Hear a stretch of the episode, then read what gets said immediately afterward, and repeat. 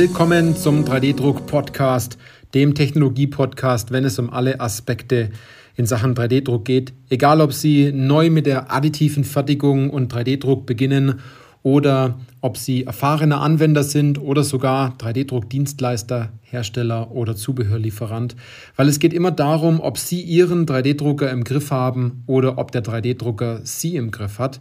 Ich bin Johannes Lutz und ich freue mich auf diese Podcast-Folge, weil die Podcast-Folge den Titel trägt, warum 3D-Druck bei vielen Anwendungen absolut sinnlos ist. das ist eine sehr spannende Folge in der Hinsicht, dass man immer wieder versucht, mit aller Gewalt die additive Fertigung für die Lösung eines Problems zu nutzen. Und dabei gehen Unternehmen ganz oft auch Wege, da muss ich Ihnen sagen, die Wege sind vielleicht auch unergründlich.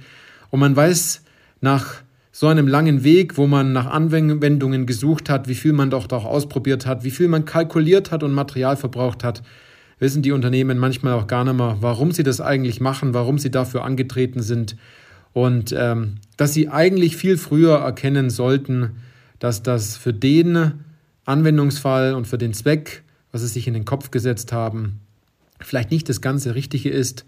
Und man hält dann so lange an der Sache fest, dass man mit beiden Händen so davon ähm, sagen wir, überzeugt ist und man greift sozusagen die ganze Zeit nach dieser Lösung, die man gerne erarbeiten möchte, dass man gar keine Hand frei hat äh, und gar nicht durchschnaufen kann, um seine Situation mal aus einer anderen Perspektive zu betrachten und sich vielleicht auch einzugestehen, ähm, dass es ein Fehler war, so lange doch dran zu bleiben, dass man es vielleicht mit einer anderen Technologie hätte besser machen können. Es wurde ähm, früher, wo die additive Fertigung noch gar nicht so stark verbreitet war, ähm, viel eher gemacht. Dort heißt es, wir kommen mit dem, mit dem Fräsen dieser Bauteile nicht weiter. Vielleicht müssen wir daraus einfach eine Blechkonstruktion machen. Vielleicht wechselt man die Technologie und äh, vor allem bei einem bestehenden Bauteil oder da macht man das Bauteil aus Spritzguss oder ähm, mit, einer, mit einer entsprechenden Technologie, dass man Metall abgießt in dem Bereich, egal ob es Aluminium oder, oder Stahl ist. Man ist dort sozusagen viel breiter gewesen in seinem Handeln und viel offener dafür, eine Lösung zu finden. Dadurch, dass man aber im 3D-Druck ganz oft signalisiert bekommt, es funktioniert ja alles. Wir drucken Raketenanwendungen, äh, alienartige Bauteile, bionische Bauteile, Bauteile, die so wenig wiegen, dass man sie vielleicht gar nicht mehr auf der Hand spürt und davor man vielleicht 500 Gramm in der Hand hatte bei dem Bauteil dass man denkt, man kann mit dieser Technologie wirklich alles machen. Und diese Technologie ist so innovativ, dass man diesen Effekt dieser Technologie und dieser Innovation gleich überträgt mit, weil diese Technologie, 3D-Druck, additive Fertigung, in dem Produkt mit drinnen ist oder in dem Fahrzeug mit drin ist oder wo auch immer äh, drin ist, was sie produzieren oder was sie verkaufen, dass es dann auf einmal richtig cool ist, dass das dann jeder haben möchte und äh, dass das Innovation verkörpert. Aber Innovation kann auch einfach was sein, indem man eine bestehende Fertigungstechnologie nutzt und äh, vielleicht ein bisschen cleverer vorgeht. Also man glaubt, dass man in der additiven Fertigung immer einen ganz weiten Weg hat, dass es immer ganz schwer ist, dass es sehr kompliziert ist, dass man da viel forschen muss, bis man schlussendlich Innovationen zustande bekommt. Aber das kann auch ganz einfach sein. Und man darf sozusagen den Grad der Innovation und auch den Grad der Leistung, den man, die, die man erbringt oder die, die Wertentwicklung, die dadurch zustande kommt, darf man nicht gleichsetzen mit, dass man hart dafür gearbeitet hat oder dass man hart dafür arbeiten muss oder dass die Leistung auch der Zeit äh, gleichsteht in Form von einer linearen, einer grafischen Gegenüberstellung, dass äh, man meint, weil ich so und so viel Zeit investiert habe, muss auch in dem Fall vielleicht weniger oder mehr Innovation dabei rauskommen. Denn das wird ganz oft so gesehen. Da muss man ganz stark aufpassen. Und ich, ich kenne die Gespräche aus der Vergangenheit. Da heißt es, wissen Sie, wir haben einfach so lange gesucht, bis wir dann in etwa irgendein kleines Bauteil in dieser Anlage, in diesem Fahrzeug in dieser Baugruppe, in diesem Bauteil gefunden haben, was wir irgendwie noch mit 3D-Druck hinbekommen haben. Hauptsache es ist 3D-Druck drin. Und äh, wir fertigen das jetzt. Mal schauen, wie lange wir es fertigen. Aber die Geschäftsleitung wollte es unbedingt. Sie sehen, woran es doch tagt. Und ich gebe Ihnen ein einfaches Beispiel. Wenn Sie auf Ihrer Couch sitzen und Sie sich einen, einen Film einschalten, egal ob Amazon Prime, Netflix, Disney oder, oder was auch immer, und der Film ist nicht so gut, wie Sie gedacht haben, dann zwingen Sie sich doch auch oft nicht dazu, den Film jetzt bis zum Ende anzugucken, obwohl er so schlecht ist, dass Sie sich denken, ja, in der Zeit könnte ich eigentlich was anderes machen. Ähm, oder Sie könnten schon längst den nächsten Film starten. Das ist auch ganz oft im Kino so, dass, das habe ich auch schon oft gemacht, wenn der Kinofilm einfach schlecht war und man hat auch Geld dafür bezahlt, dann heißt es nicht, dass man dort bis zum Ende drin sitzen muss, sondern man kann dort natürlich den Kinofilm auch verlassen. Äh, in dem Fall. Die Zeit ist mir persönlich doch zu schade. Und es ist in dem Fall sind es die Kosten, die Sie haben, die, wo Sie jetzt glauben, Sie müssen das ganze Projekt durchziehen, aber auf der anderen Seite entstehen noch viel mehr Kosten, weil Sie Ihren Blick nicht weit genug hatten, um die wirklich tatsächlichen Probleme im Unternehmen entsprechend mit dieser Technologie ähm, zu lösen. Und da gibt es so viele Beispiele, dass ich selbst ganz oft auch in der Beratung einfach nachfrage, gibt es überhaupt ein Problem bei dieser Anwendung, das man mit additiver Fertigung lösen muss? Woran macht man fest überhaupt, dass man das als Problem sieht? Und ganz oft kommt dann dabei raus, das ist eigentlich gar kein Problem. Man möchte nur mit dieser additiven Fertigung dort cool etwas erzeugen. Und das ist ganz gefährlich, denn das kostet dem Unternehmen Geld, das kostet dem Unternehmen Zeit und es kostet zum Teil auch Innovationskraft. Na? Und eigentlich sollte 3D-Druck Geld und Zeit bringen und die Innovationskraft ganz deutlich auch stärken. Und dabei hat man meistens auch immer den Blick auf ganz abgefahrene Anwendungen, dass man in Bauteilen, in Baugruppen, in einem Fahrzeug entsprechend Bauteile sucht, wo man sagt, da können wir jetzt noch Gewicht sparen. Da können wir äh, ein anderes Material einsetzen. Es ist auch oft so, dass das Ganze auch so funktioniert.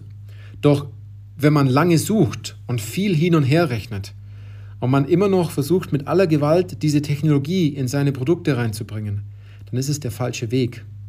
Ähm, wenn man dort ganz knapp kalkuliert und man immer noch daran festhält, dass 3D-Druck dort ja funktionieren muss, weil es die anderen auch gesagt haben und weil man Anwendungen gesehen hat. Und eine Sache vorweg, die Anwendungen, die Sie online sehen, die Anwendungen, die Sie auf der Messe sehen, die Anwendungen, die Sie in Zeitschriften sehen. Sie sehen dort nur die Dinge, die gut gelaufen sind. Das ist, es ist wie auf Instagram, dass Sie von den Leuten nur das sehen, was positiv an diesem einen Tag oder in dieser einen Woche an passiert ist in Form von Bildern oder in Form von Bewegtbild, also solchen Reels oder solchen Stories. Und das ist ähnlich auch in der additiven Fertigung, weil wenn Sie darauf mal schauen, Sie wissen nicht, wie oft ist das Bauteil gedruckt worden. Wie lange haben die an diesem Bauteil rumgedoktert, dass das Ganze funktioniert? Also versuchen Sie die Geschichte hinter dieser Geschichte, die erzählt wird, entsprechend zu erkennen und auch die Wahrheit herauszufinden. Denn wir in der Beratung, ich habe kein Problem damit, Ihnen direkt die Wahrheit ins Gesicht zu sagen, weil Sie sind ja eher danach enttäuscht, wenn ich Sie auf eine Reise schicke und es funktioniert danach ja nicht. Und Sie werden sich immer danach auch erinnern, dass Sie vielleicht auch wenn Sie es nicht glauben wollten ne, und Sie dieser Täuschung immer noch glauben, dass, dass wenn Sie enttäuscht sind, dass Sie sich immer noch daran äh, zurückerinnern und sagen, Mensch, ich hatte damals dieses Gespräch, keine Ahnung, auf der Messe, bei einem Telefonat, in einem Videogespräch oder in einer Kolumne, was Sie gelesen haben. Ich habe es nicht geglaubt, aber jetzt verstehe ich das Ganze viel besser. Und darauf sollte man eigentlich viel eher hindeuten. Ich sage nicht, dass die Hersteller einen schlechten Job machen. Die machen einen traumhaften Job mit, äh, mit ihren Maschinen, mit ihren Materialien ähm, etc. Aber es wird falsch kommuniziert und der Gedanke wird eher noch gehegt, in eine falsche Richtung zu laufen, anstatt die wirklichen Thematiken anzugehen.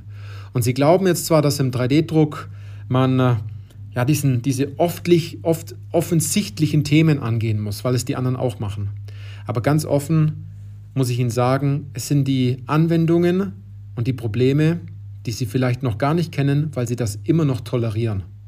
Im, äh, in Ihrem Unternehmen, in Ihrer Abteilung, in Ihrer Anwendung, ähm, in Ihrem täglichen Tun, vielleicht in der Fertigung, in der Entwicklung. Diese Dinge gilt es eigentlich, dass dort jemand draufschaut und sagt, das könnt ihr anders machen und ihnen vor allem die richtigen Fragen stellt, damit es Spaß macht, die Probleme auch zu lösen und sie das auch selbst erkennen und danach auch sagen, jetzt habe ich es verstanden. Jetzt weiß ich, was zu tun ist. Und Sie kennen das, wenn man von etwas überzeugt ist auf einmal, weil man so eine mentale Blockade genommen bekommen hat. Dass man sich zurücklehnt und sagt, hm, jetzt macht das Ganze erst so richtig Sinn. Und äh, dann hat man einen ganz anderen Blick darauf.